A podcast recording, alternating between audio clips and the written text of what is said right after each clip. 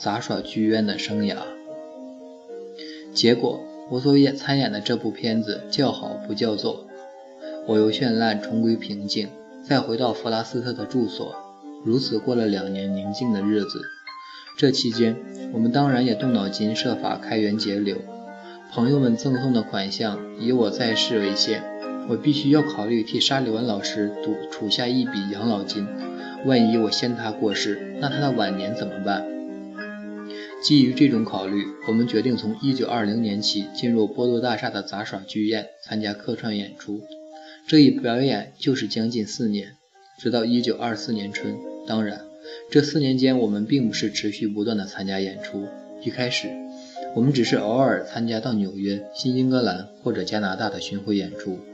1921年至1922年间，则在美国国内表演。我们在杂耍剧院演出的消息传出后，曾受到某些味道式的非议。你们瞧，海伦这个人，为了出名竟不择手段。有些热心的人则写信忠告我，劝我不要投身演艺圈。其实，我何尝是为名利所引诱呢？我有我自己的计划，只不过是依自己的意志去实行罢了。连沙利文老师都是被我多次劝说才这么做的。在我看来，这种工作比起写稿来，不仅轻松得多，而且收入也丰厚。虽然名为巡回演出，实际上往往是在一个地方一待就是一星期以上，不像我们过去的演讲那样，有时一天要连赶往好几个地方，饱受奔波之苦。而且演讲通常是每每到一个地方就得立刻上讲台，连喘息的机会都没有。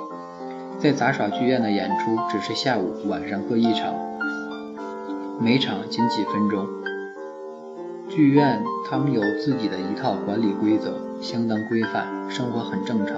在这里，我们有完全的私人自由，不必担心受到观众的打扰，连类似演讲观众要求握手的情形都很少发生。从事这种工作，我在身心上都感到很愉快。不过沙利文老师似乎不像我这样安之若素，他自始就感到有点别扭，也难怪他，因为刚开始时，我们的名字与那些特技人员、驯兽师乃至猴子、大象、鹦鹉等一起出现在节目单上，不管是谁都觉得有点不是味道。只是我自问自己的表演内容一点都不低俗，更没有什么不可告人的。因此觉得很坦然，在这个圈子里遇到的人，比过去任何场合遇到的人更能引起我的兴趣。他们多半都豪迈爽朗、热诚而讲义气，他们的举动常常令我感到非常感动。总之，我在杂耍剧院的这段日子确实是快乐的。台下的观众既亲切又热情，他们听到我说话时都表现出真正的赞叹。通常由沙利文老师说明教育我的方式。然后由我做简单的自我介绍，最后是由我来回答观众们提出的问题。观众们最常提的问题有如下几项：你看不见钟表，如何分辨白天和黑夜呢？你有没有结婚的打算？你的眼睛看不见，那么你相信有幽灵吗？你会在梦里看见什么东西呢？诸如此类的问题很多，有些还更滑稽呢。我一向很关心听听观众们对我的反应。难得的是，到这儿来的观众都坦诚而热情。当他们觉得我的话有道理，或者令他们开心时，他们就毫不扭捏地拍手大笑，一点都不掩饰自己的感情。也因此，我总是很轻松愉快地给他们最真诚的答案。听到听众们的反应，我想起了另一个极端相反的情况。那是一次在教会里的演讲。进入教会的听众当然跟杂耍院的观众身份不尽相同，心情也迥异。但他们的极端肃静却让我感到手足无措。虽然看不见、听不见，不知道他们的表情，可是我却感觉出他们的对我的话没有反应。台下一片死寂，再加上讲台高高在上，因此使我产生了一种是在自言自语的错觉。我到广播电台去演讲时也是一样，四周寂静无声，没有人走动，当然也没有掌声，连空气中我闻惯了的烟味和发胶味都没有。仿佛置身在一个无人的世界里，所以说我宁可在杂耍剧院中与观众们打成一片，至少不会感到太拘束或者太寂寞。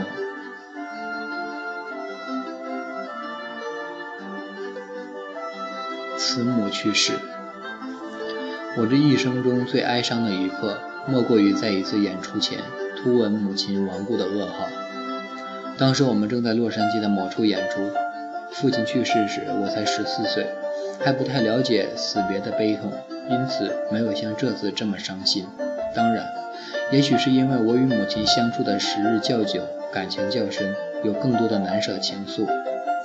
对我来说，在沙利文老师来到之前，有关母亲的记忆是一片空白，只只知道母亲后来常说：“当你生下来时，我觉得既骄傲又快乐。”母亲的话一定不假，因为她把我患病前十九个月的大大小小的事情都记得清楚，常常如数家珍地说给我听。你学会走路以后，最喜欢到院子里去追从追逐花丛中的蝴蝶。而且胆子比男孩子还大，一点都不怕鸡呀、狗啊这些动物，还常常用肥嘟嘟的小手去抱它们。那时，你的眼睛比谁都尖，连一般人不易看到的针、小纽扣都可以很快找出来，因此是我你缝纽扣时的小帮手。这些事母亲百说不厌，还说某次家中正在编一个有三只脚的猪笼子，笼子四周爬了许留了许多小洞。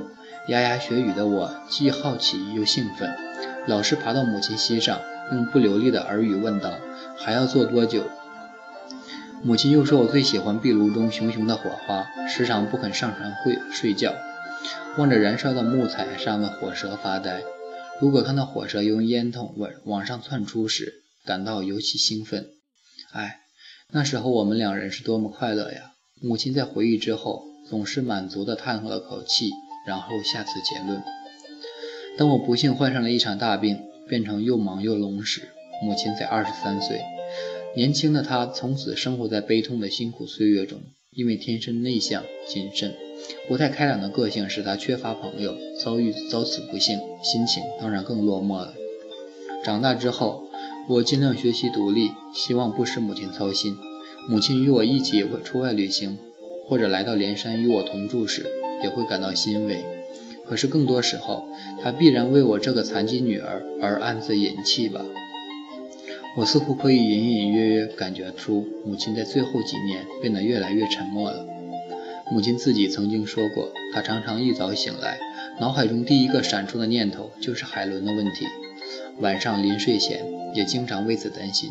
母亲的手患有关节炎，写起信来很吃力，可是为了我。还是常常很费劲儿的用盲文写信给我。在我之后，母亲又生下了一个妹妹，五年后又生下弟弟菲利普。他们两人的出生多少为他带来了一些安慰。父亲去世后，母亲独立担负起养育弟妹的重担，日子过得很艰苦。好不容易妹妹长大了，嫁给亚拉巴马州的昆西先生，母亲才算松了一口气。她轮流到妹妹家里或我这里走动。探望他挚爱的孩子们。老实说，年轻时母亲对女红和家务事都不太感兴趣。